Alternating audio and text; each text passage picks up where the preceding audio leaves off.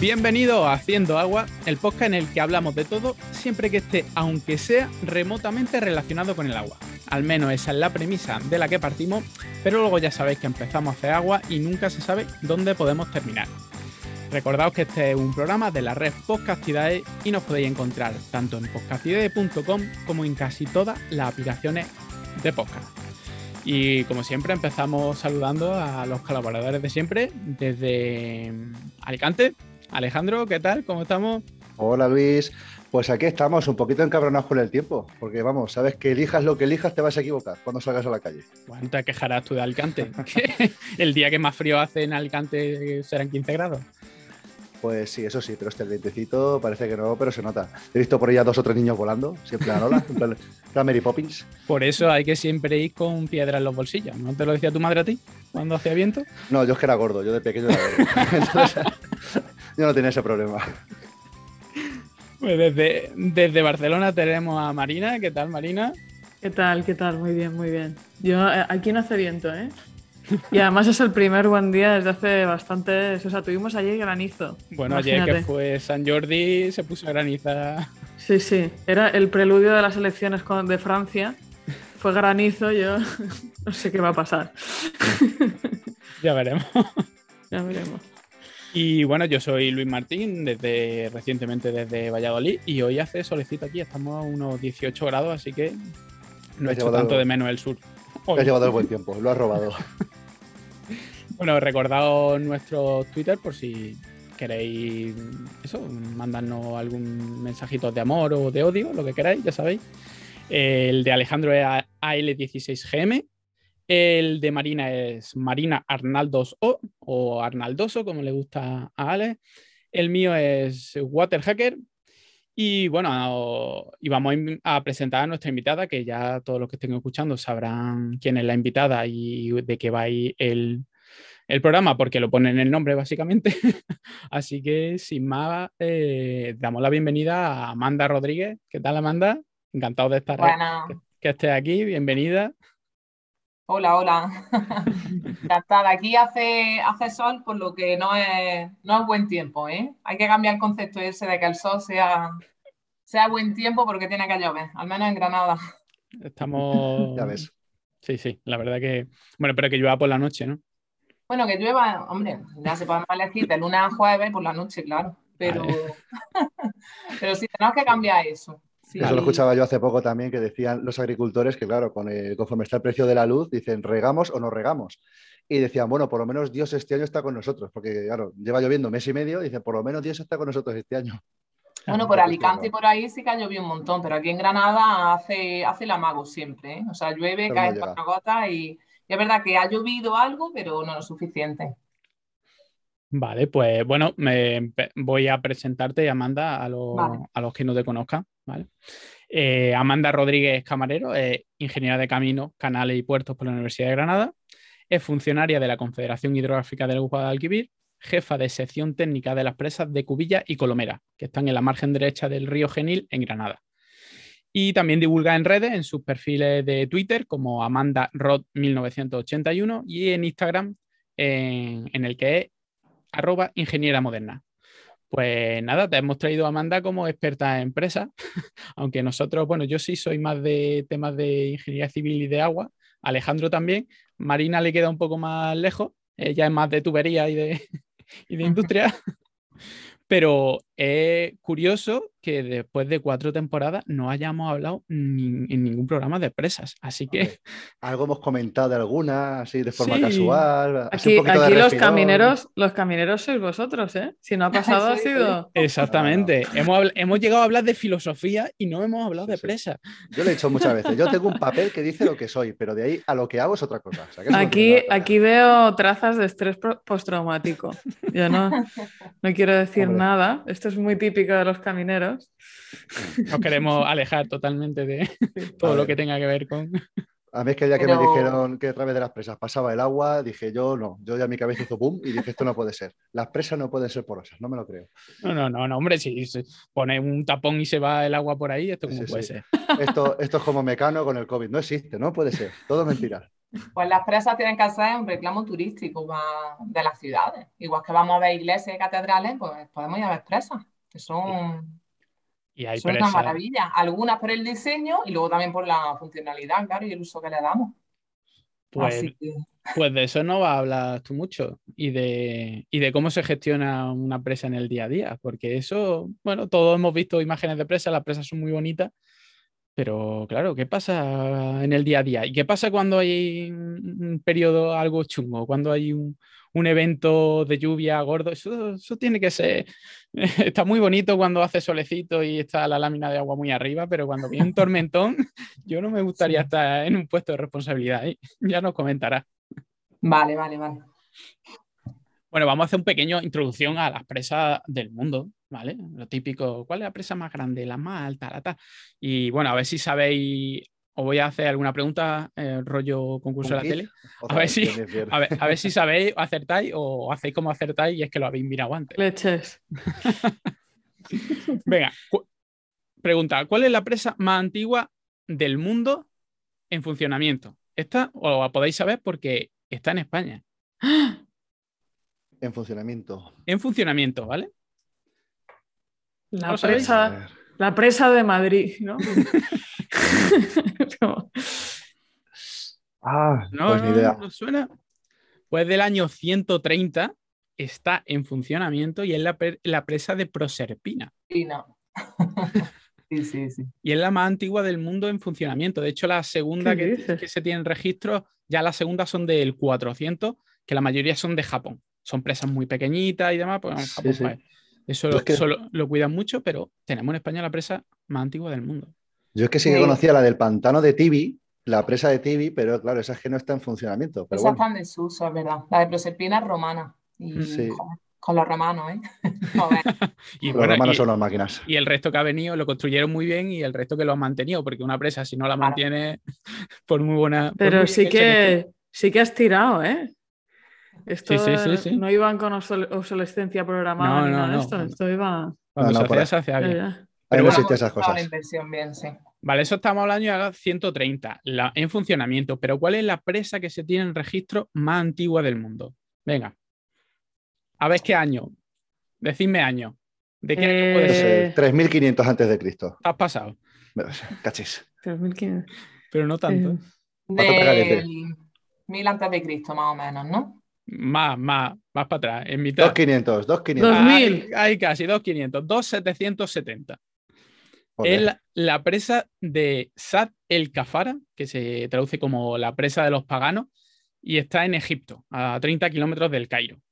Y para que hagáis una idea, una presa bonita, de 14 metros de altura, de entre 800 y 1000 de ancho, una presa grande, y el grosor en la base era de 98 kilómetros, digo 98 kilómetros, 98 metros, y en, la, y en la coronación de unos 56. Dice que se tardaron de 10 a 12 años, pero que no llegó a entrar en funcionamiento porque fue parcialmente derruida antes de que fuese terminada. Por lo visto, se cree que es que no tenía ni aliviaderos de emergencia, ni siquiera desviaron el río para construirla. Estamos hablando de hace muchísimo tiempo. Era, Entonces- era un ensayo. Bueno, se suponía que era una presa en sí, pero no llegó a entrar en funcionamiento y seguramente por eso pues ha, ha durado tanto, porque la parte que se quedó eh, construida eh, aguantó y sobre todo porque quedan registros, ¿vale? No simplemente porque es la primera presa de la que de verdad se tiene un registro de, de cómo se construyó. Así que desde el 2770 hasta nuestros días han pasado unos cuantos años. Pues todo- construir una presa sin desviar el río, no sé. Estarían Bueno. ardillas ahí poniendo tronco o algo, yo qué sé. A mí me suena un poco a pelotazo urbanístico en Egipto eso. recalificaron los terrenos y dijeron, Que mi primo me ha soplado, que aquí Pues se haz una presa, yo qué sé. Alguien- echando ahí lo que nos sobra de. tenía una mina de piedra o algo. Nos ha sobrado un poquito de hormigón. ¿Qué hacemos con esta? Puf. Los esclavos están cansados. Puf. Échalas ahí, a ver qué pasa. Entrete- entreten a los esclavos de alguna manera, que todavía no se nos muere nadie. Lo que me sobran de las pirámides para hacer la presa. Bueno, eh, vamos. La presa más alta del mundo. ¿Cuál es la presa más alta del mundo? Ay, esta, me... Esta la busqué hace no mucho. No me Esa acuerdo. la hemos estudiado. La carrera, Sí. me acuerdo yo, los típicos tablitas. Aparecía la primera. La de. Sí, no sé. No me Eran acuerdo. 300, 300 y pico metros, pero ya no me acuerdo cuál era. 335 metros. Rogún. Ay, mira cómo la he La buscado. más, la más rápida es Google, la más rápida. Pues resulta, claro, yo me acuerdo de esa presa que ponía en construcción. Pero en construcción, me acuerdo yo cuando yo, mm, yo lo vi por primera vez, a lo mejor en, en- en- en el año 2000 y algo, y, y la tablita era del 1990 y ya estaba en construcción y era la más larga, y seguía en construcción. Pues, pues resulta ahora, en lo último eh, información que he buscado, se supone que está suspendida. De hecho, tú buscabas imágenes de la presa de Rogún y, dice, y es que no había ni imágenes. Era como en una presa secreta que no quieren mostrarla. Así que la presa de Rogún ya en teoría tenemos que, según la información que he encontrado, tenemos que eliminarla. Y la más grande es la presa de, voy a decirlo en perfecto chino, Shuangjiangkou, en el río Dadu, en China, que tiene 312 metros de altura. Esa es la presa más alta del mundo. ¿Y la de España? Venga, esta la podéis La de saber. almendra. La de Almendra. ¿Con cuántos metros, Amanda? 202 o así. 202 o así. No, exactamente 202. No, no, no. Más de Centímetro 200. arriba, centímetro abajo, depende del día. Más, más pequeña que la de Cádiz. Esa, un poquito menos. Venga, seguimos con empresas más grandes del mundo. Venga, estas son las hidroeléctricas más grandes del mundo, ¿vale? Que no es porque se, esta es la que la primera es la que se suele decir, la presa más grande del Esa, mundo. esa, todo, esa, todo el mundo piensa en esa, pero no es la más Las- grande del mundo, es nada. Las de las tres gargantas. Las tres gargantas. Exactamente, pero, claro, esa esa, es la hidroeléctrica. esa es la que tiene mayor potencia hidroeléctrica instalada, ¿vale? Pero no es ni- instalada, que ni siquiera es efectiva. Bueno, claro, es que depende de, los caudales que se puedan aprovechar. De hecho, estos últimos años estaba eh, la, se- la segunda hasta este último año era la de Ita- Itaipú, en el río Paraná. Y para que hagáis una idea, la de Tres Gargantas tiene de potencia 22.500 megavatios y la de Itaipú tiene 14.000. Pero muchos años la de Itaipú le ganaba porque podían, gene- eh, podían utilizar caudales más. producir Sí. durante todo el año. Y la de las tres gargantas, como tienen muchas tormentas, muchos picos y demás, pues no tenían mucha potencia porque necesitaban generar en un momento dado la mayor eh, energía posible, pero en muchas épocas del año tampoco no podía generar. Querían además con, con ella suministrar de electricidad al 10% de la población de China, pero creo que al final se ha quedado en un 2, en un 3, como mucho. Fue que además Que, la- era, que aún así es bastante, pero era una apuesta súper... Sí, y por, e- eso si- siguen haciendo mm, centrales hidroeléctricas como la segunda, que acaba de meterse como segunda porque acaba de terminarse, que es la de Bayetán, en, el río Jinsa. Y esta tiene un poquito más que Itaipú, que son unos 16.000 megavatios. Ya no sé cómo, cómo generará, si generará más que la de la del Yangtze, pero como potencia instalada ya se ha puesto como la segunda. Y la de la que está en construcción, que es la del Alto Támega, que no sé si la conocéis, que se está haciendo en el norte de Portugal y va a ser la batería más grande de Europa, con tres centrales reversibles y va a ser una pasada. La está Ah, pues no. construyendo Iberdrola. En el norte de Portugal, en el río, ¿en qué río?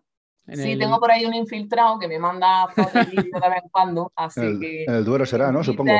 Twitter, en Twitter y en Instagram suelo colgar de vez en cuando cuando me manda, "Eh, llevo mucho tiempo sin mandarte y subo corriendo porque es, es alucinante. Es que están construyendo la presa desde dentro y, o sea, que, que él me, me manda fotos de la, la construcción y cómo va evolucionando. Y la verdad que es una Qué pasada. guay. Sí, sí, te- un proyectazo. mm, En primicia, lo presentamos en primicia. Pues sí. Cuando se termine, invitamos a, A si me invita a Iberdrola a hacer una visitilla o algo. Pues mira, Desde aquí, desde aquí quiero lanzar un mensaje a Iberdrola. Iberdrola. Si Con Iberdrola quiere patrocinar este programa, Con que nos regale la luz de la casa, suficiente. Eso es, sería el regalazo. por ahí, por ahí yo creo que no. Vas a, vas a tener café, que. ¿no? que, te regalaban el sueldo para toda la vida, pues aquí la luz para toda la vida. Le, le sale más, le sale más barato patrocinarnos el podcast durante tres años que pagarnos la luz. Durante 300 años, ¿no? ¿Y cuál entonces es la primera presa hidroeléctrica del mundo? ¿En qué año fue la primera presa hidroeléctrica del mundo? A ver si acertáis. Tenía que haber electricidad ya, ¿eh? No Eso iba a vale decir. 2500. el 1600 seguro que no. el 1600 seguro que no. Yo que sé, en el 1815. Más, más tarde, más tarde. Mm, No, hombre, más tarde, claro. Mil... 1900... Más temprano. 1882. 890. A ver, ¿qué has dicho, Alejandro? 82. Justo, me resulta muy raro. No, no, ¡Oh! 1882. Toma. En el río Fox en Wisconsin, por supuesto, de Estados Por Unidos. supuesto. Bueno, allí cogió la patente de Edison y dijeron, ¿y si en vez de utilizar eh, vapor utilizamos un río y una presa y el agua? Pues 30 de septiembre de 1882. Yo es que estaba pensando en la Pepa. Pues- Bueno, Eh, pepas del 12, ¿no? Sí, sí, Sí. sí. Me Pero- cuenta luego, pero no sé. Acababa en dos, antes del con 1900, pues, 80 y pum, venga, dos. los caminos del cerebro de Alejandro son... Sí, son inescrutables. Vale, ¿cuál el, el embalse? Bueno, la presa que genera un embalse con mayor volumen almacenado del mundo. Mm, Hmm. Continente, Eh, África. estar en, en África. África. Continente, África. Bien. La del río Zambeze, ¿no? No, No. hay, hay que decir que... La del es- río Bombón. El lago Tiquitaca. no, Se inventa ríos durante una hora, ¿no? eh, no. Perdón a nuestros escuchantes de África.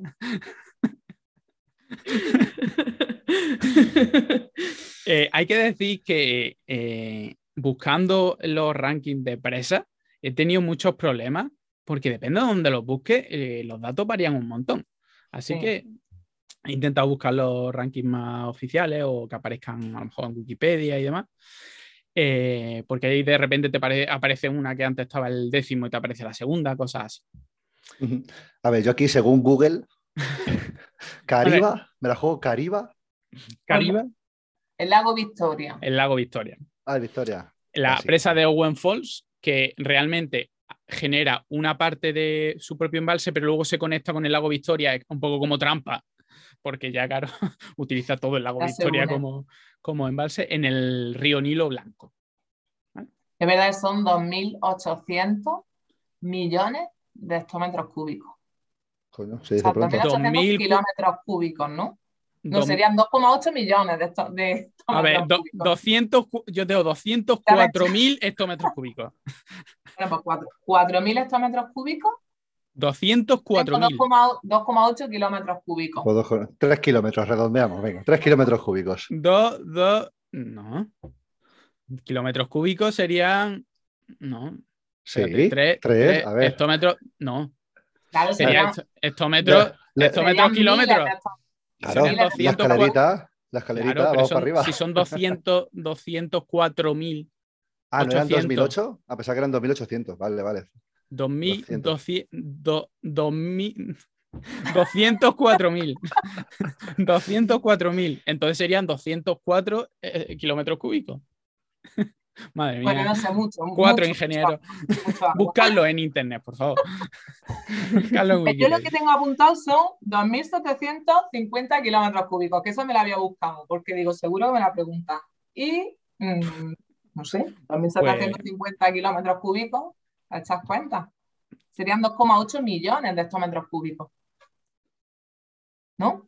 Sí. Según tengo Sí. yo, puestos son 204.000, no 2,8. No es decir, un no cero menos. Pero bueno, algo que- que da igual, si eso, eso es una- burrada. Muchísimo. Muchísimo, muchísimo, como dicen. Vale, la gente, y, a- y en. España, Amanda, ¿cuál es el embalse? si a buscar el del mundo, a buscar el de Embalse de España. mayor capacidad, la Serena. ¿Con El cuánto? embalse de la Serena. ¿Con que cuánto? tiene unos 3.200 hectómetros cúbicos. O sea que si comparamos, claro, es que lo otro estamos hablando de, de- de multiplicar por mil el embalse más grande de España, que es una barbaridad. Sí, sí. Yo Y lo tengo que tú dices, yo digo por un millón, o sea, según los datos que yo tengo, que no sé, que me parece también muchísimo. eh, Es una barbaridad. Yo tengo de embalse de la Serena 4.150. Bueno, ve- ves tú, aquí Para que veáis nuestros datos. los datos que hay. Además, es que no hay una fuente así súper oficial que diga. Bueno, Desde seguimos. aquí lo, lo reclamamos, por trás de la transparencia de presas y embalses. Exactamente. lo- Eh, ¿Cuántas presas hay en el mundo? Venga, número. Pre- grandes presas, ¿vale? Grandes presas que se supone que son aquellas que tienen más de 15 metros de altura eh, o con más de 5 metros, pero tienen un volumen de embalse de más de 3 millones de metros cúbicos. 85.000. Bastante menos. Bueno, Lo mira, tenía arriba. también por aquí, pero no. 2000. más, bastante más. Bueno, bastante más. Más. Bueno, nada más en China hay 21.000 embalses, hay 21.000 presas, o sea que imaginad que es el país que tiene más presas, de- Eh, más grandes presas del mundo. 52.000. 30.000. 5.000, ¿no? ¿Eh? ¿Perdona, Amanda? 50 y pico mil grandes Sí. presas, ¿no? Aquí tampoco hay un número que yo haya Sí. encontrado que, Mm. que el que se considera. Además, es que hay presas que tienen más datos, hay zonas que tienen menos datos, pero sí. Y lo que me ha resultado muy eh, complicado es encontrar una lista eh, de número de presas por cada país. He encontrado mm, co- como de todo, porque en España se habla de que España es la quin- el quinto país con más presas del mundo. Pero claro, Noveno tengo yo. ahora mismo, claro, sí, el, el último que tengo yo de, de una fuente oficial es el décimo. Pero claro, pues más o menos. hace, eh, claro, es que también esto hace 20 años sí era, a lo mejor éramos el quinto del mundo, pero se han ido construyendo muchas presas. En España, por ejemplo, no, porque ya teníamos muchas construidas, pero en países Sí. que se estaban desarrollando mucho, sí se han construido un montón. Por ejemplo, eh, China es el más grande del mundo. China, el, el más número de presas que son ahora mismo, según eh, la- el, el ICOL, que es la, El comité de el grandes Comité presas, de Grandes ¿no? Presas Mundiales, habla de, de casi 24.000 presas en China. Sí.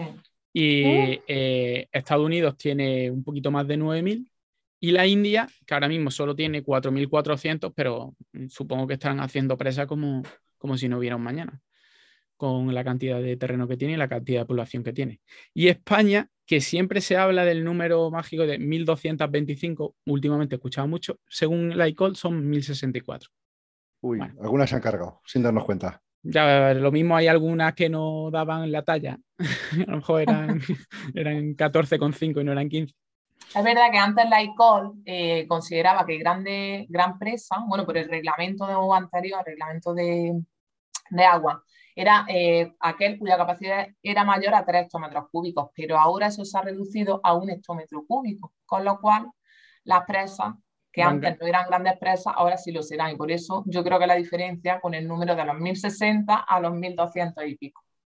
Claro, es que tiene que haber, ¿eh? tiene que haber al- alguna explicación porque no es normal que, que varíen tanto estos números. Por ejemplo, el de España, en otros números, yo que sé, en otros países, pues mira, lo mismo en China de repente hay un, sacan nueva información y hay 1200 presas más.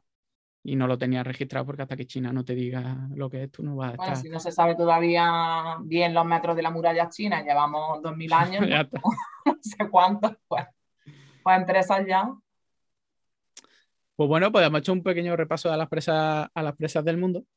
Y yo quería preguntar una cosita. ¿Vuestra presa favorita? ¿Tenéis alguna presa favorita por alguna razón?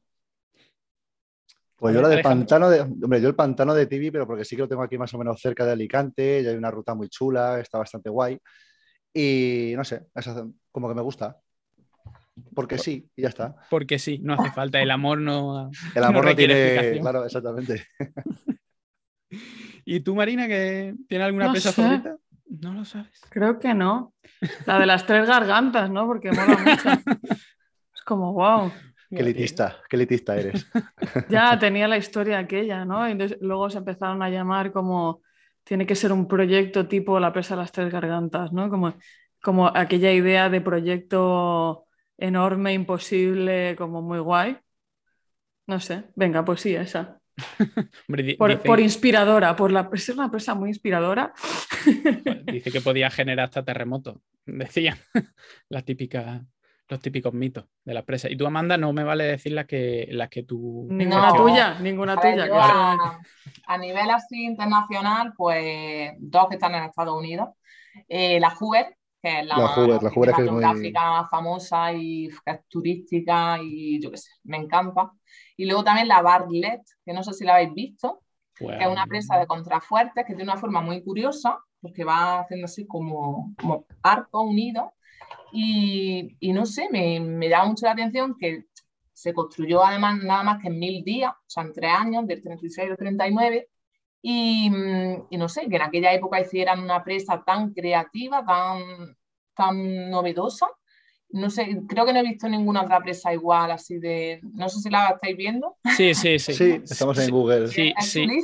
Me gusta por eso, porque luego dicen que los ingenieros de caminos somos somos sosos, ¿no? Que, somos cuadriculados, ¿no? Somos cuadriculados. Y no sabemos del diseño y tal, y entonces aquí pues se demuestra que ya a principios del siglo XX, oye, y, fíjate lo que se hacía, ¿no? Con, con, los medios que había en aquel momento. Sí, seguramente si la gente eh, ha visto presa o le gusta esas imágenes de presa, seguramente, aunque no sepa que está la de Barle, la ha visto seguro, porque es una presa súper icónica. Una la dice, ah, y la presa, española, españolas, las que más me gustan, aunque no las llevo actualmente, pero sí que las he gestionado, son Kentar y Canales, porque, hombre, reciben el agua de Sierra Nevada, eh, Canales es la presa de materiales sueltos más alta de España, y no sé, luego Kentar es una, una, presa y tiene un entorno que dice allí, que va allí y dices que me quiero quedar aquí a vivir. no sé, son, son presas que están muy cercanas a Granada, que deberían ser también reclamos turísticos mucho más o sea, mucho más importantes que, lo que la importancia que se les da. Y son presas muy bonitas, pues se ve Sierra Nevada al fondo, no sé, tienen un, un encanto. No por tirar de productos no, no, ¿eh? no, no, objetivamente. Objetivamente. Sí, sí, objetivamente. Y yo voy a decir una, una presa que, que, es la presa del Limonero en Málaga, que no tiene casi en principio nada especial. Eso sí, está muy cerca de la ciudad, está justo a los pies mm. de la ciudad donde empieza, pero es que seguramente hay muchísima gente que ha pasado por Málaga y no ha visto esa presa, pero porque está mm, impecablemente integrada en el, en el, entorno. Tú pasas por ahí y no ves que hay una presa, una presa de materiales sueltos, pero lo mm. han hecho, la, han hecho muy bien. Entonces, perfectamente se confunde con la, con la montaña y tú pasas allí y no te das cuenta que está. Si esa presa fuese de hormigón, eh, sería horrible, sería feísima, porque es que está justo a la entrada de la ciudad y se ve completamente. Eh, la presa no está nada escondida. Y consiguieron no solo proteger la ciudad, que eso lo hicieron muy bien, y sino que prácticamente pasará desapercibida una presa que no es que sea muy grande en números globales, pero en el entorno que está destacaría muchísimo. Así que yo les reconozco a los ingenieros que, que lo hicieron eh, la capacidad de integración que, que, tuvieron en el entorno. Así que mi presa favorita es la del limonero. Está chula, estaba buscando la Está chula, sí. Vale, pues vamos a hablar un poquito de los tipos de presas que hay. A ver, Amanda, a ver, dime un poquito así en general los tipos de presas que hay. Presa... Tema 1 de la asignatura de presas.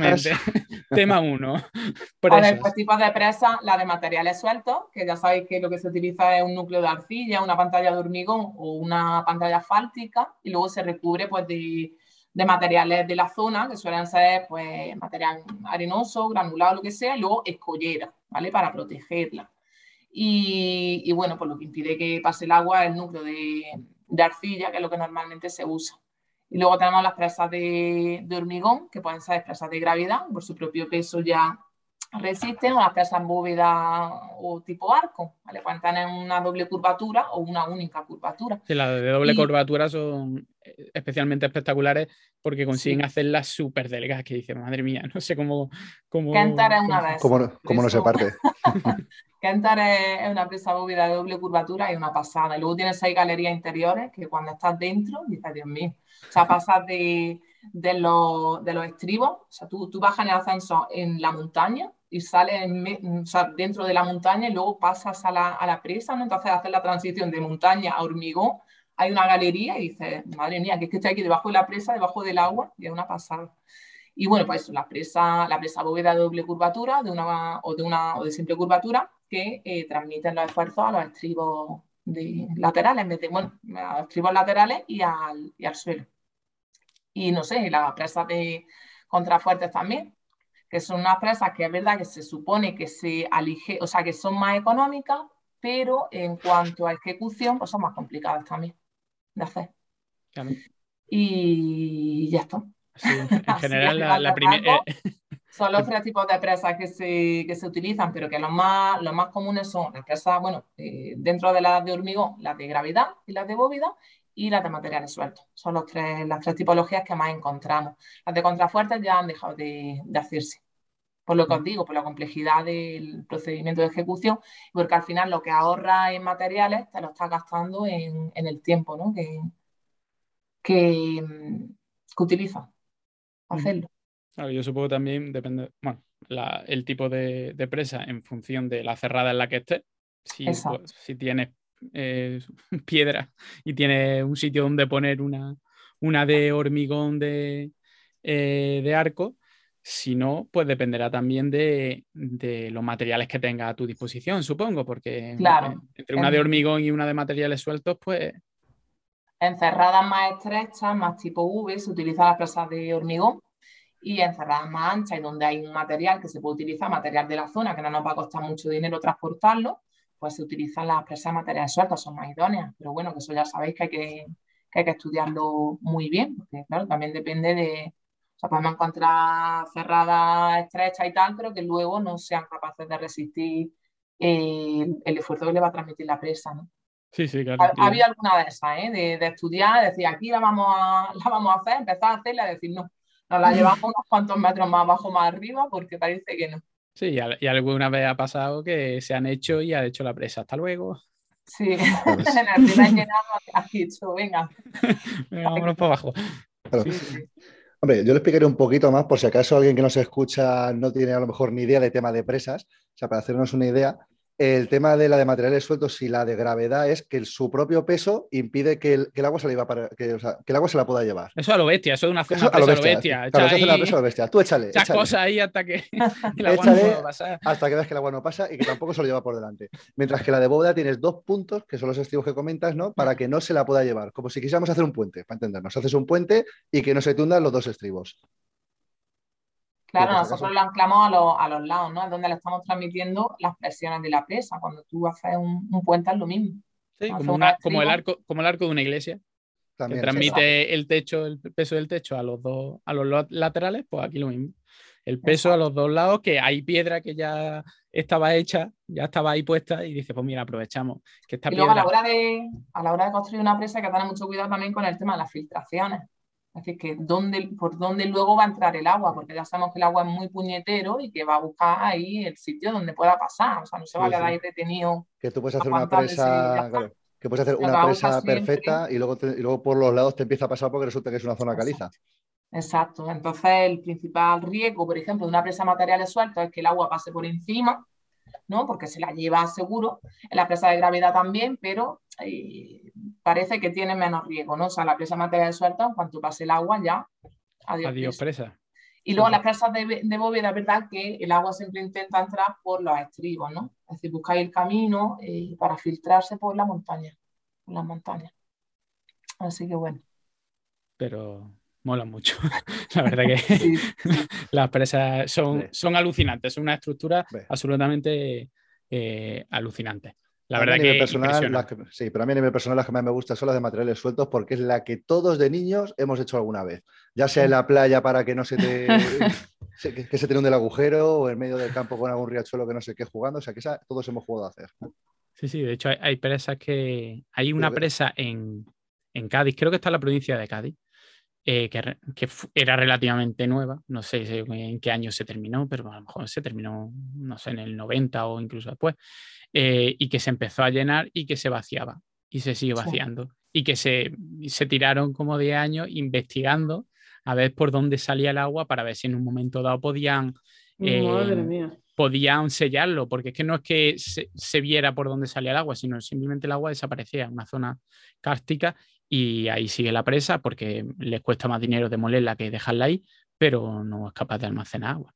Se va de agua. De esas hay unas cuantas, ¿eh? Lo que se hace es que a veces si, permite que se llene hasta cierta altura, pues se deja hasta esa altura, no se llena más. Pero esa en explotación hay unas cuantas. ¿eh? claro, cuanto más, cuanto más altura. Cuanta más altura, más, más, más se sale, ¿no? Claro. Claro, hay más presión, también. Claro, mayor presión. Sí, sí, sí. Bueno, pues ya que estás hablándonos de presas, Amanda, eh, mm, háblanos de tus presas. ¿Qué presas gestionas? ¿Cómo son tus presas? ¿Cómo son tus niños? ¿Tus otros son tus, niños? tus cachorros. pues mira, mi presa, una de ellas es Cubilla, que no sé si os suena. Yo sí, porque yo soy de Jaén y he vivido mucho tiempo en Málaga y tengo familia en Granada, así que todo el mundo conoce Cubilla. Claro, Cubilla, si vienes a Granada desde Madrid o desde Jaén, pues seguro, vale, que pasas por ahí. Eh, pues se llevó Cubilla, que es una empresa que se inauguró en el año 1956 eh, y bueno, una presa que en su inicio tenía 21 hectómetros cúbicos de capacidad, ahora solo tiene el 13%, o sea, perdón, 13 hectómetros cúbicos, que luego si vamos a hablar del tema de la colmatación, pues ya contaré un poquillo más. Y bueno, que ha ido perdiendo capacidad. Pero lo que se, se hizo la presa, eh, porque había un canal, que era el canal de Albolote, que tenía unos 60 kilómetros, que se hizo en el año 1200 y pico, es decir, en el siglo XIII o sea, que imaginaros, eh, hace muchísimos años. Y entonces con eso se regaba la vega de Granada.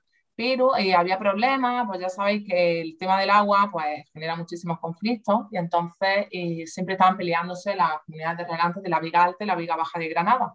Así que decidieron construir una presa para poder gestionar, ¿no? es decir, acumular el agua para poder regar la Viga Baja de Granada y la Viga Alta solucionarla con el canal que llevaba ya un montón de siglos funcionando.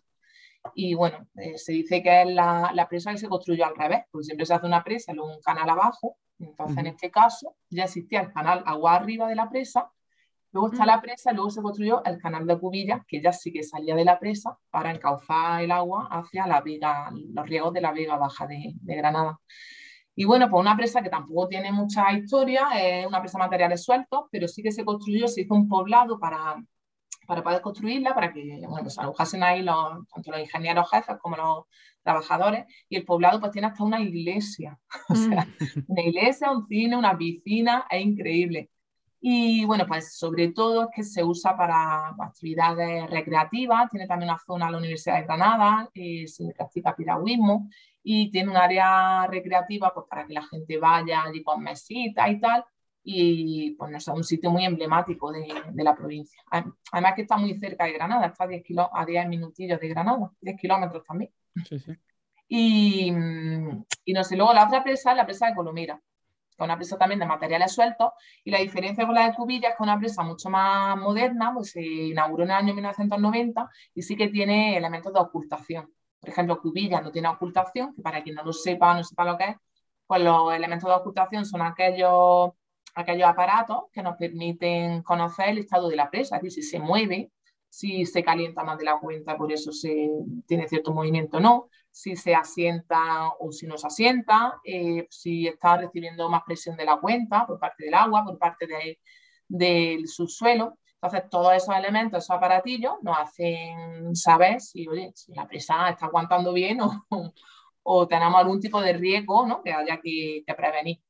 Y, entonces eso es lo que la hace más, más, novedosa respecto a la de Cubillas. Cubillas, al ser de los años 50, pues no tiene prácticamente Pero entonces, en Cubillas, ¿qué hacéis? Eh, ¿Cruzáis los dedos muy fuerte para que no pase nada? Mira, hacen, hacen, rayitas, como con los niños. Por la mañana se asoma, sigue en pie. Perfecto, sigamos. Cubillas, al igual que Colomera, es una presa de materiales sueltos. Entonces lleva ya tantísimos años en pie que, que es muy complicado que esa presa ya... Ya está. Si no se ha caído hasta ahora, ya... Claro salvo que venga una avenida muy grande que nos pide imprevisto, ¿no? Y que esa presa se, se vaya. Eh, sí es verdad que cuando tú pasas por la carretera, pues la ves un poco que asentado en algunas zonas, pero bueno, son, son asentamientos normales dentro de la edad que tiene la presa, que ya sabéis que una presa tiene una vida útil de 50 a 100 años. Entonces, cuanto más se aleje de los 50, pues más eh, peor va estando en cuanto a condiciones y más mantenimiento requerirá. Y bueno, pues Colomía era una presa que tiene unos 40 hectómetros cúbicos, el doble de Cubilla, y se utiliza para regar la Vega Alta de Granada también y para traspasar agua a Cubilla. ¿Y Cubilla para qué se utiliza? ¿Para riego?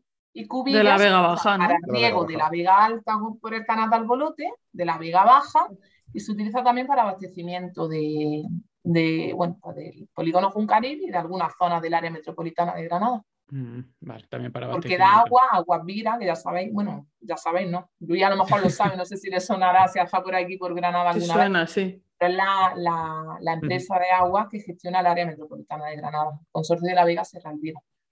Vale. Sí que tenemos de todo. Y uso hidroeléctrico también. ¿Uso hidroeléctrico en, las dos?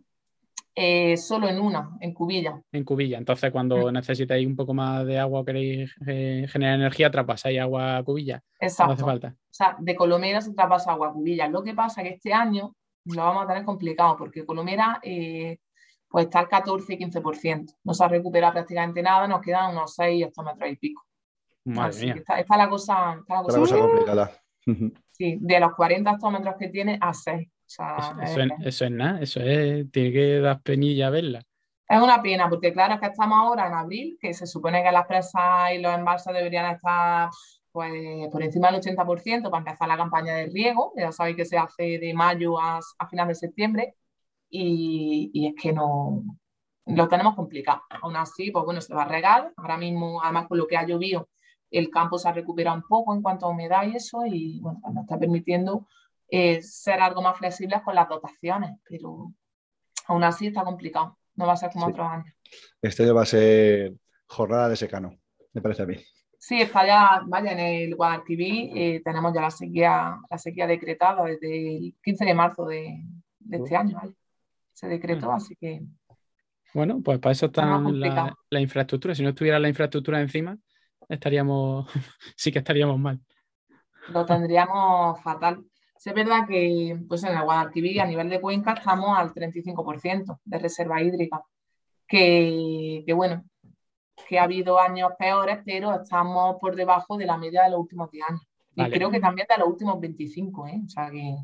Y ahora ahí viene la pregunta que yo siempre me, siempre me he hecho y de la que ella ha apuntado algo. Eh, ¿Ese reserva de 35% es real? Porque mm, la capacidad hidráulica de almacenamiento en España la ponen allí cuando se, la presa se inaugura y luego hay colmatación en algunas, unas colmataciones brutales, pero la capacidad de España no baja. Y nadie dice, no, ahora ya la capacidad es un 15% de media menos. El fondo del vaso es que nadie lo mira, eso seguro. A ver, eh, exactamente, o sea, el aterramiento de las presas y de, bueno, de los embalses eh, es así, o se va, eh, se va aterrando más o menos un 0,16% al año cada embalse. Con lo cual, pues, pues imaginaos, en cubillas, como he comentado antes, de 21 hectómetros cúbicos tenemos 13. Así que estamos por encima del 50, pero de capacidad desde el inicio pero, pero esto es, una realidad que está ahí, que genera problemas no solo para la disminución de la reserva hídrica, que pensamos que, como tú dices, Luis, oye, que tenemos no sé cuántos hectómetros cúbicos en España, pero en realidad no es así, eh, sino que también para el uso de, de, los órganos de desagüe, de los aliviaderos y de tal, y pues también se complica la cosa, porque claro, todos los sedimentos se van acumulando, se encuentran con la presa, que es un muro, y al final se van acumulando, acumulando, acumulando, y entonces va afectando a los elementos de la presa. Cuando quieres abrir con puertas, resulta que no puedes porque es que está ahí la tierra y está haciendo presión y, que no, no puedes porque se mete en las tuberías y al final te daña todo. y hay presas, de hecho, que ya están en los órganos de desagüe aterrados y que tienen que hacer órganos de desagüe nuevos, con Inca, con túnel, con tuneladora, con microtuneladora o con otras técnicas que, que, oye, que conlleva un coste, conlleva un riesgo. Y bueno, que algo que tenemos ahí. Pero también, por otro lado, sería necesario hacer batimetría de forma continua, que tampoco se hace porque no hay medios, no hay recursos económicos suficientes para hacerlo. Entonces, pues es que no, es fácil. Yo, estoy, viendo aquí una startup entre cómo sensorizar las presas antiguas y cómo hacer las batimetrías, que vamos, yo, yo aquí lo dejo, ¿eh? yo lo dejo. Eso, esto es, em, no, no, no, iban buzos y cosas de estas a mirar. Me imagino que a veces, ¿no? En los aliviaderos sí, ¿no? Cuando ya no se sabe bien bien qué pasa o qué. Mira, se hace nivelación con drones ahora, eh, se ha hecho nivelación toda la vida pues, con, topografía, eh, colimación también, que es ver el movimiento no solo el vertical, sino el horizontal de las presas. Pero es verdad que la batimetría, que es pues, ver eh, la capacidad del embalse real, cuesta muchísimo dinero. Entonces, claro, tienen que destinar más recursos económicos a esto, porque fijaos que es una cosa bastante importante, pero que no se hace cada año, sino que se hace cada X años. Con lo cual, pues te tira ahí cierto, cierto tiempo con esa incertidumbre de no saber eh, la capacidad real, como decía Luis. Yo, lo que, yo lo que pienso es que cuanto menos mires, menos encuentras. Eso como los que van al médico y dicen, no vaya al médico que seguro que te encuentra algo. Pues esto es un poco lo mismo. si no lo miras mucho, pues a lo mejor no te encuentras sorpresas desagradables y no hay que y no hay un titular en el periódico que diga el embalse no sé qué y está un 30% aterrado. Sí, pero en ingeniería ya sabes tú que, más con, con este tipo de infraestructura, ¿no? que no estamos hablando solo de, pues de daños materiales, sino también que de daños humanos, hay que tener muchísimo cuidado. Ya, ya, lo que pasa es que las presas son dañas, o sea, ya sabéis que, mis cuentas están orientadas a vender las presas, pero que también, y, oye, como algo muy importante que es, tiene que conllevar también, pues eso, medios económicos, medios materiales y conciencia de la sociedad y de los políticos, sobre todo, ¿no? Para mantenerlo. ¿Y esto cómo, cómo se sacan los sedimentos de ahí? ¿Qué vais haciendo purgas? Pues eso sería muy complicado porque tendríamos que o vaciar el embalse para poder sacar la tierra, ¿vale? Que los sedimentos que están ahí y volver a darle capacidad al embalse y volver a llenarlo, con lo cual nos costaría muchísimo dinero o, dar la presa por amortizada y dedicarnos a otra cosa. no sé, no, no se puede hacer nada más que sacar, sacar los sedimentos, dragar. Sí, dragar con dragadoras. Habría que dragarlo y bueno, eso es muy caro, muy caro. Y también ahí yo recuerdo un proyecto en, una, en un embalse en Granada también, los Bermejales. En los Bermejales se hizo en el contraembalse. Efectivamente, esa la he llevado yo. Esa pieza la he gestionado yo. Claro, lo que pasa es que cuando hay zonas como un embalse que también hay una serie de vegetación y de animales que se han ido instalando ahí, muchas veces un, dragado supone eh, afectar también al ecosistema. Entonces ya entran ahí mm, muchas a nivel medioambiental, eh, como tú has mencionado ese embalse, ya os lo cuento, a nivel medioambiental una presa está aterrada, al final lo que tiene es muchísimo lodo. Entonces, eh, impide que tú puedas abrir las compuertas como te decía antes. Es que si nosotros abrimos las compuertas, no, ya, no hablo ya de los órganos de desagüe, que al final son eh, tuberías que cruzan la presa, ¿vale? Para abrir el agua y, aliviar agua por la parte inferior de la presa, sino de los aliviaderos que están en la parte superior si nosotros abrimos las compuertas de los aliviaderos, eh, lo que hacemos es estar echando lodo al río, que al final puede causar unos daños medioambientales grandísimos, no solo que se morirían pues, peces, animales y demás, sino que nos podríamos cargar pues, pues, el ecosistema, como estamos hablando. Y eso ya, pues, es una vaya, que pena de cárcel. Hay que tener muchísimo cuidado. Claro, pero entonces, ¿qué, qué, qué hace? Ante, ¿Necesita eh, un permiso especial. Pues, o permitir, o permitir, o sea, si, no tiene, a ver, lo ideal sería eh, que destinasen recursos a dragar, es decir, o sea, estando el agua, sin tener que vaciar el embalse, poder dragar el embalse. Tendríamos que construir islas, ¿no? Y con las máquinas y entrando al embalse y sacando la tierra. ¿vale? Y la, desde los extremos. Si no se puede hacer así porque cuesta muchísimo dinero, pues imaginaos, la segunda opción sería vaciar el embalse y hacerlo. Eso también supone muchísimo coste. Entonces, ¿qué se hace? Pues no se hace nada. ojalá, ojalá, ojalá destinasen más recursos para eso, porque es un problema de verdad serio, pero, pero ahora mismo, pues nada, si aterran los embalses, pues ya está. Pues ya está, aterrados están. Madre mía. Ya cuando, como nos sobra el agua, pues. Esto luego lo En fin, bueno, cosas. Amanda, ¿qué, hace un gestor de presas? Tú en el, día a día, ¿tú qué haces? Porque yo supongo que habrá días en los que será ir a tomar café y controlar que no se haya caído la presa y decir, la presa está bien. Y habrá otros días que serán de... Sigue habiendo presa, un día más. habrá días que dice, viene una borrasca, la borrasca, María. Mira, cuando llueve mucho, la verdad que te echa la mano a la cabeza porque dices, ay Dios mío, a ver qué pasa, ¿no? Pero cuando llueve bien, como esta última semana, pues una está contenta, se levanta contenta por la mañana. A ver, y la gestión de presas, pues hay que distinguir más o menos dos épocas. Eh, la época fuera de campaña de riego, que no estamos regando, entonces lo que hacemos es solo dar agua para uso de abastecimiento, para uso hidroeléctrico.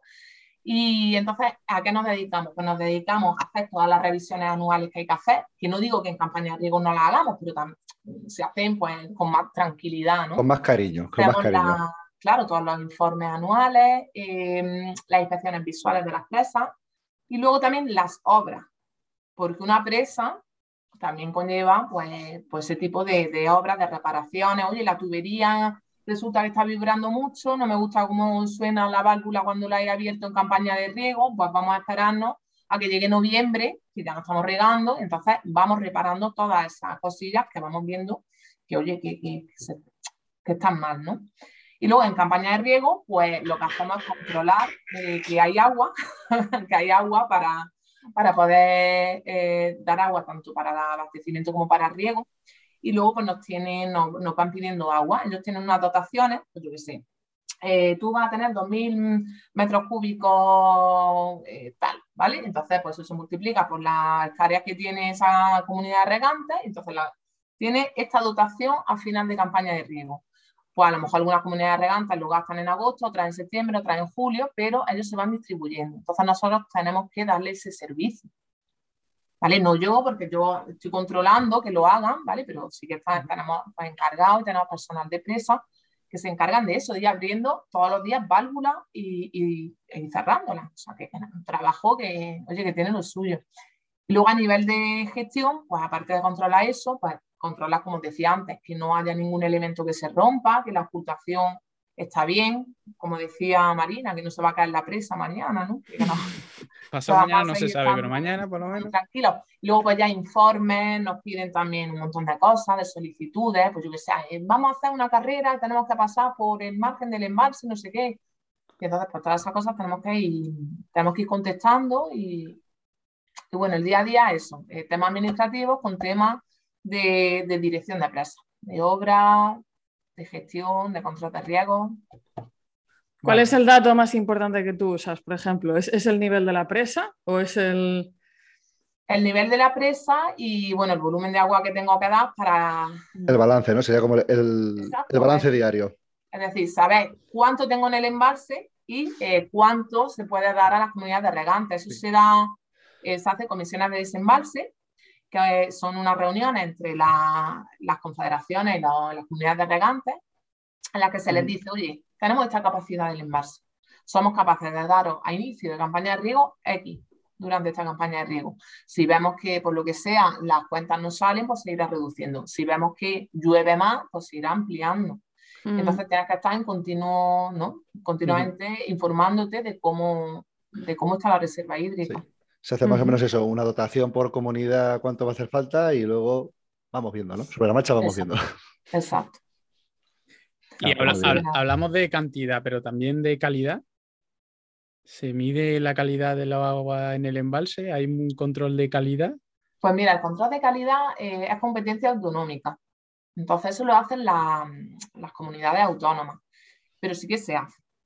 Se hace pues, cada X tiempo, ¿vale? No, no te sé decir porque no son regulares en eso, sino porque conforme les vengan los recursos van haciendo contratos a empresas, entonces las empresas vienen eh, van tomando datos de la calidad del agua y también del control del mejillón cebra, que no sé si sabéis que es un problema sí. para los embalses. Sí, sí. Que se, que se, bueno, eso, que crían mejillón cebra, la... Qué lástima, no podrían crecer percebes. Sí. Y se meten, se meten sí. por las tuberías y bueno, al final pues van haciendo como paredes, ¿no? Que, que luego muy complicado, muy complicado de, de quitar. ¿Vosotros tenéis problemas? Se han, prohibido, se han prohibido algunos usos en los envases de, de, tema de navegación y tema de baño porque no, o sea, se tiene miedo a que con una barca tú llegues y tengas alguna larva del mejillón cebra y la metas allí sin darte cuenta. ¿Hay problemas allí en vuestros embalses de mejillón pues cebra? Sí. ¿Sí? Sí, sí, sí hay, sí hay problema de mejillón cebra, lo tenemos todo. Pero esto es por nutrientes, ¿no? Básicamente. Esto es porque te enteré... Por nutrientes y por especie invasora. En la cuenca del Júcar sí. también pasa. El trasvase del Júcar Vinalopó tiene problemas también de mejillón cebra. Hmm. Es que uh, proliferan que te caga con cualquier cosa. Es que, ¿qué pasa? Que funcionan con, con, bajos concentraciones de nutrientes también. Se reproducen como conejos. ya. No hay nada que se los coma y pues ya está, por todos lados.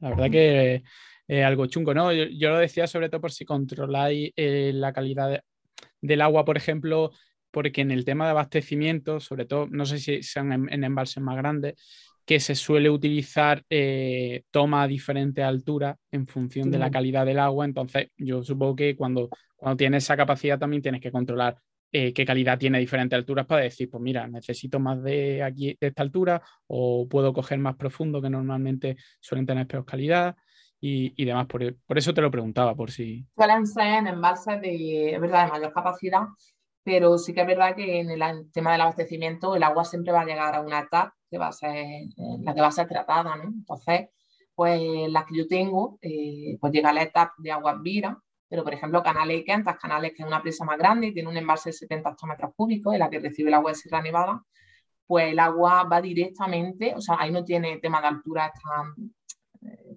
o sea, tienen que ser ya embalses mucho más grandes, pero que el agua va directamente por una toma independiente eh, a la etapa de Granada, de la mancha de Cenes. Y ellos se encargan ya de, de la calidad y de que todo salga. Es que la calidad en, las presas no tiene que ser mala, no, hay ningún motivo. Bueno, mala, depende de. Sobre todo tema de materia orgánica es lo que más le puede afectar. Por luego el tema de trialometanos, digo yo. Bueno, mira, ahora van a hacer, no sé si lo habéis visto, que salió el otro día Real Decreto para poder instalar paneles solares en los embalses, que además van a, o sea, que impiden la evaporación y la eutrofización del agua supuestamente porque van a mm, eh, mm. que se creen eh, algas y demás. Y una de, las, uno de los embalses en los que se permite que se pongan es Cubilla. Así que ya lo conocéis ya cuando. cuando salga las noticias diremos, ese lo conocemos. ¿Y, en función, y en, función de qué se está permitiendo en uno y otros no? Eh, bueno, se han salido así como a modo de. Sé que hay ya en Cataluña, sí sé que hay embalses. No sé, Marina, si tú conoces algunos en los que haya paneles solares. Que, yo haya visto, no, no, recuerdo ninguno. ¿eh? Yo lo empecé a ver en, en embalses de Japón. Y bueno, pues supongo que a la superficie y, a la ubicación y no creo que... Yo sobre todo lo he visto en, en embalses, iba a decir embalses artificiales, bueno, los embalses son todos artificiales, más que en balsa grande. sí, sí, no, no, no, en, no en embalses grandes. Lo que, las imágenes que yo, que yo he visto, que son, yo supongo que serían más o menos las pruebas que hicieron y serían, y serían privados, supongo, incluso esos, esos almacenamientos de agua y ahora lo, ha, salido el reglamento para poder hacerlo mm. o no en función de, no sé, yo tampoco me lo he, me lo he leído. tiene, buenas perspectivas, pero también ya he empezado a ver algunas, no objeciones, pero que hay que tener cuidado en embalses en los que hay, eh, hay peces, hay vida que puede también afectar negativamente, entonces habría que ver si a lo mejor mm. se puede hacer, pero en un, porcentaje de la, de la, superficie y no en todo, para dejar, permitir eh, que también pase eh, luz, que no haya un efecto barrera, oxigenación y demás. Es decir, que no es tan, en principio, tan, todo tan bonito y no va a haber ningún problema como lo piensa. Dice, pues si tiene una superficie que, de agua libre y los embalses y los, y los paneles van a funcionar mejor porque evitan la evaporación, pero también están más eh, se refrescan, por lo tanto baja la temperatura de los paneles y eso ayuda a que la producción sea mejor. Es decir, que al final todo, tiene su parte de su historia. y, su, sus contras, supongo.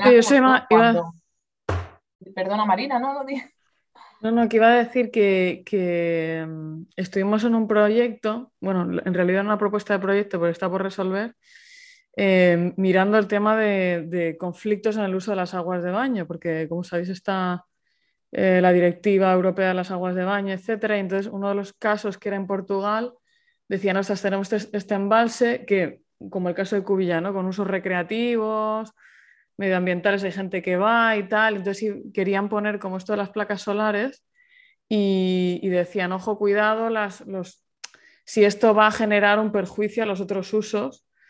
Eh, por lo que sea, ¿no? Pues mira, porque la gente ya no puede navegar allí o no puede hacer actividades eh, acuáticas o, ya no se puede pescar tanto o XX, ¿no? Y pensé, fíjate, porque nunca lo había pensado que estas cosas pudieran pasar, pero mira. Sí, yo creo que al final lo que hay que ver es un equilibrio también en, todo, ¿no? Y hacerlo con una lógica, porque si nos ponemos así, si construimos una presa también estamos impidiendo ¿no? que pasen los peces y tal. y los sedimentos. Se utilizan los sedimentos también, que al final esto está, está haciendo ¿no? que, que las playas se, o sea, haya más erosión y tal. Y entonces, mm, pues yo que sé que es como todo, habrá que analizarlo, ¿no? Y, ver pues, si tiene más beneficios que, inconvenientes y ya está. También tenemos precedentes, por ejemplo, en, en Embalses de Los Ángeles, no sé si la habéis visto, que se pone una polas negra. Sí, sí. Sí. Os iba a comentar que esa solución sí que la conocía. La de Los- las bolas. Exacto. Los seis balls, sí, las bolas de la sombrero. calidad del agua también y En- bueno, para eso, para impedir la evaporación. En, tal. España tenemos un par de empresas que, que se dedican a Mm, hacerlo. Estos son en, ponen, forma, sí. en forma hexagonal en vez de, de bola. Lo que se de- básicamente son para, sobre todo se utiliza mucho para balsas de, de riego. Sí, de para- riego. más En, para en dar- estos Para la para evaporación. para evitar la Sí. evaporación, pero los de Los Ángeles no era para evitar la evaporación, era para, para evitar eh, sus productos de aguas que ya estaban, eh, que estaban tratadas para que no le diera el sol porque se Sí, generaban eh, productos que podían ser potencialmente cancerígenos, porque si hacías la cuenta de lo que te ahorraba en evaporación y lo que te costaban las bolas, pues no salía cuenta ni de coña.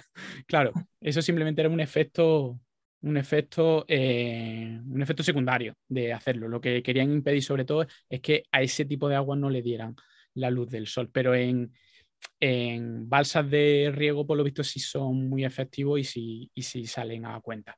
Claro, hay- Claro, que ver. ¿no? que aquí, que aquí en España, sobre todo en Andalucía, tal y como estamos, pues todo lo que sea reducir la evaporación y, Mm. y mantener ¿no? eh, el agua, pues, pues Sí, ya. es que la, la gente no, Ya. no es consciente. Cuando no tienes un embalse o una piscina a tu cargo, no es consciente lo que baja el agua en una semana en verano. Exacto. Es que Exacto, prácticamente te quedas mirando y ves cómo baja. Que la gente se cree que aquí llueve cuatro días seguidos y que ya tenemos los envases hasta arriba. Y no es así, ¿no? No, no, no. Va, va- va a ser que no. Bueno, y vamos a lo último, que, la última pregunta o lo último que quería yo sacarte, que es un poco el salseo. Vamos a hablar de qué pasa cuando te viene un pedazo de tormentón y, y, y está la presa al límite. ¿Eso cómo, cómo se gestiona? ¿Es algo casi automático? Es decir, hay unas reglas de explotación hiperautomáticas. ¿Se tienen que tomar decisiones? ¿Tú tomas Sí. decisiones o tienes jefes que te dicen, no, tienes que hacer esto?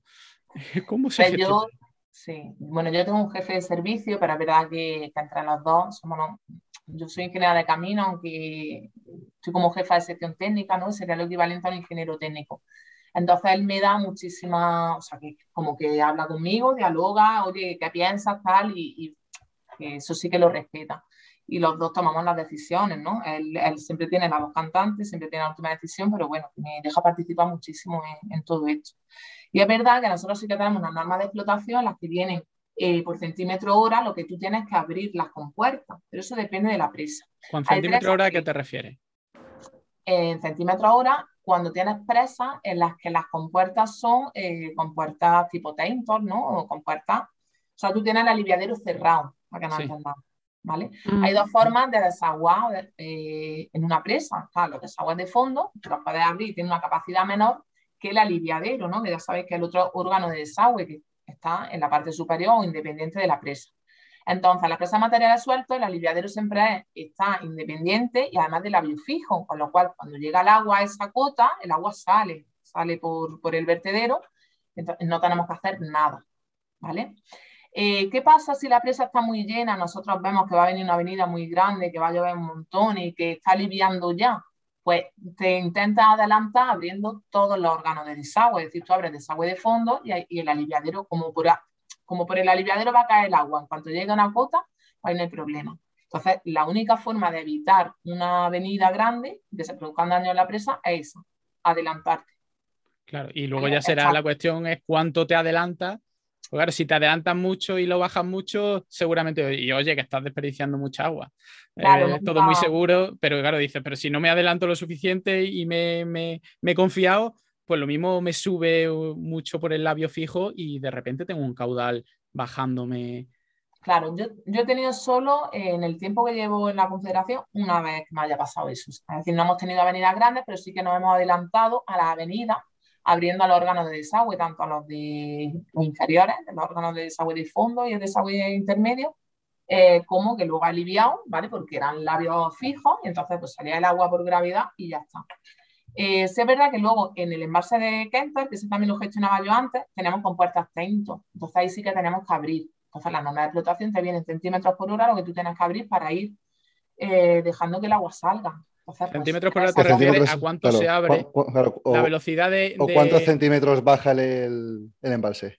Claro, ¿cuántos centímetros eh, bajaría el embalse cuando tú abras las compuertas Ah, una Por, cierta... por cada hora. Es que no me he explicado bien, ¿vale? Es que lo saca de milímetros hora y ya lo sabemos de lo que Pero hecho de centímetros hora, esto de que es sistema internacional, de qué esto. Hombre, las normas de explotación es que, claro, están pues eh, al centímetro estudiadas. Sí, tiene ahí esa herramienta. Lo que pasa es que luego en el día a día, bueno, eh, tú ya tienes experiencia con la explotación, ya sabes que abriendo los órganos de desagüe va a bajar X, ¿no? Y echas tu puentecilla y más o menos, pues eso, te intentas adelantar a la avenida.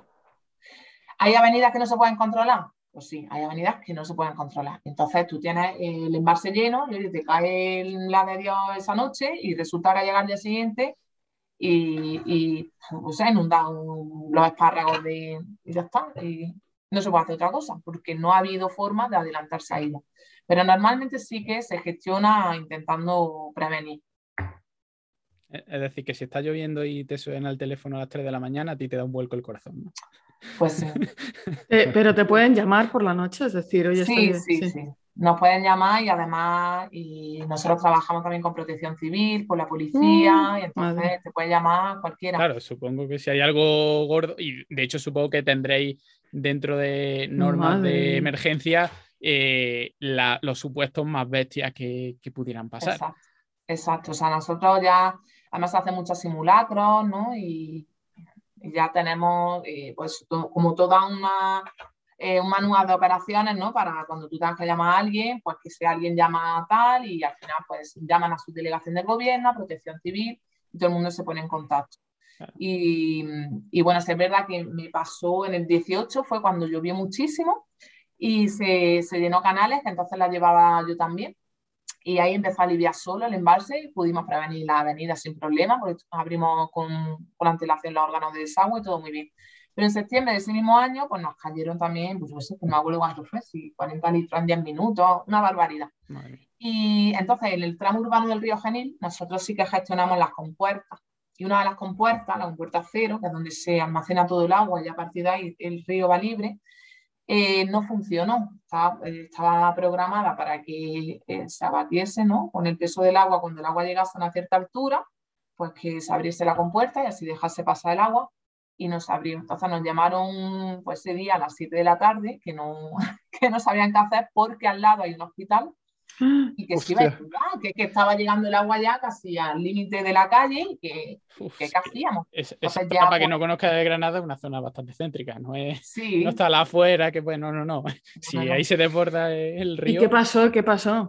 Y al final, pues nada, tuvimos suerte porque el encargado que llevaba ese tema vivía cerca y se fue corriendo y entonces manualmente pues ya se maniobró para bajar la compuerta, pero fijaos que, es que esto, esto puede pasar. O sea, claro, las máquinas no son perfectas, nosotros lo que gestionamos nosotros sí podemos, sabemos que lo hacemos o no, pero en este caso pues el automatismo falló y entonces tuvimos que ir y con medios humanos se arregló, se arregló el tema. Después de aquello, pues ya se trabajó mucho con protección civil y con la policía, haciendo muchos simulacros para ver la velocidad de la onda, cuánto tardaba en llegar agua abajo a un paso que había de una carretera. Entonces, claro, es que todas esas cosas hay que, hay que preverlas, porque claro, luego si, si soltamos todo el agua, al final agua abajo también se puede ver afectado pues, porque alguien esté pasando por el paso inferior del río y se lo lleve por delante.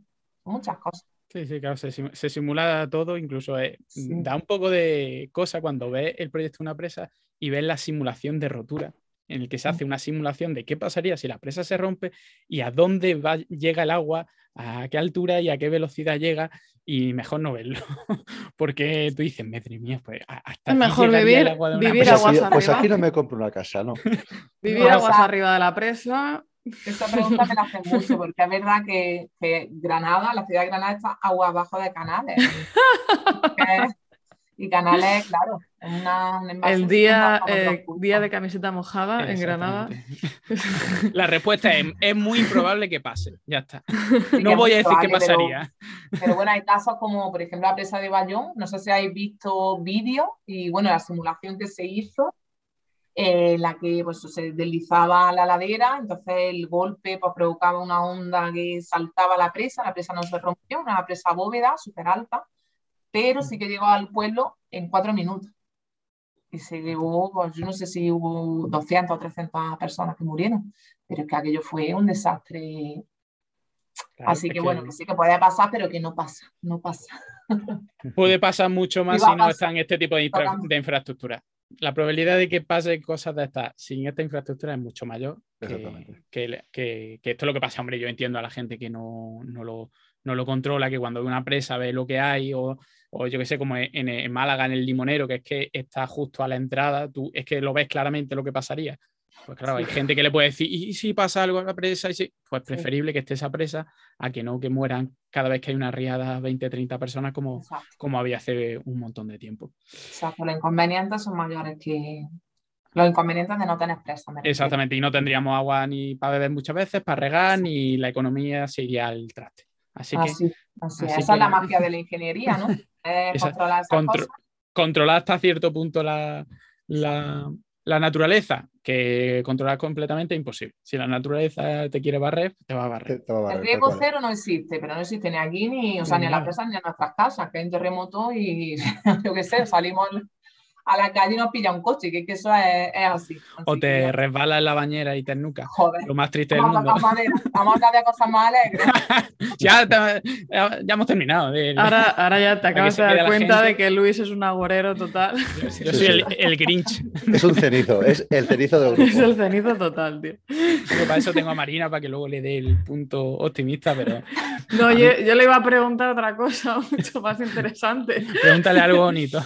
Que era, que era porque yo en, su día yo, em, he llevado planta, planta de, residuales, y yo em, me bebí el agua del secundario. Em, yo qué sé, pues dije, yo me fío de esto. tú, te has bañado, o sea, tú te bañas en tus presas. Es como, ¿qué, relación tienes con tu presa? A ver, eh, no me baño, pero porque no, ¿Por qué no te dejan? No sé, no se ha dado, no se ha dado, la, ocasión.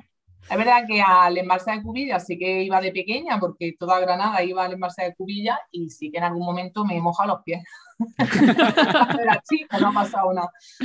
Pero, pero no, no porque, bueno, eh, da la casualidad que, o sea, que, que, no, que no va a pasar porque no, no da la casualidad esa, ¿sabes? Pero que no habría problema. En realidad el agua de los embalses, como decía antes Alejandro, no tiene que estar porque está mal, ¿no?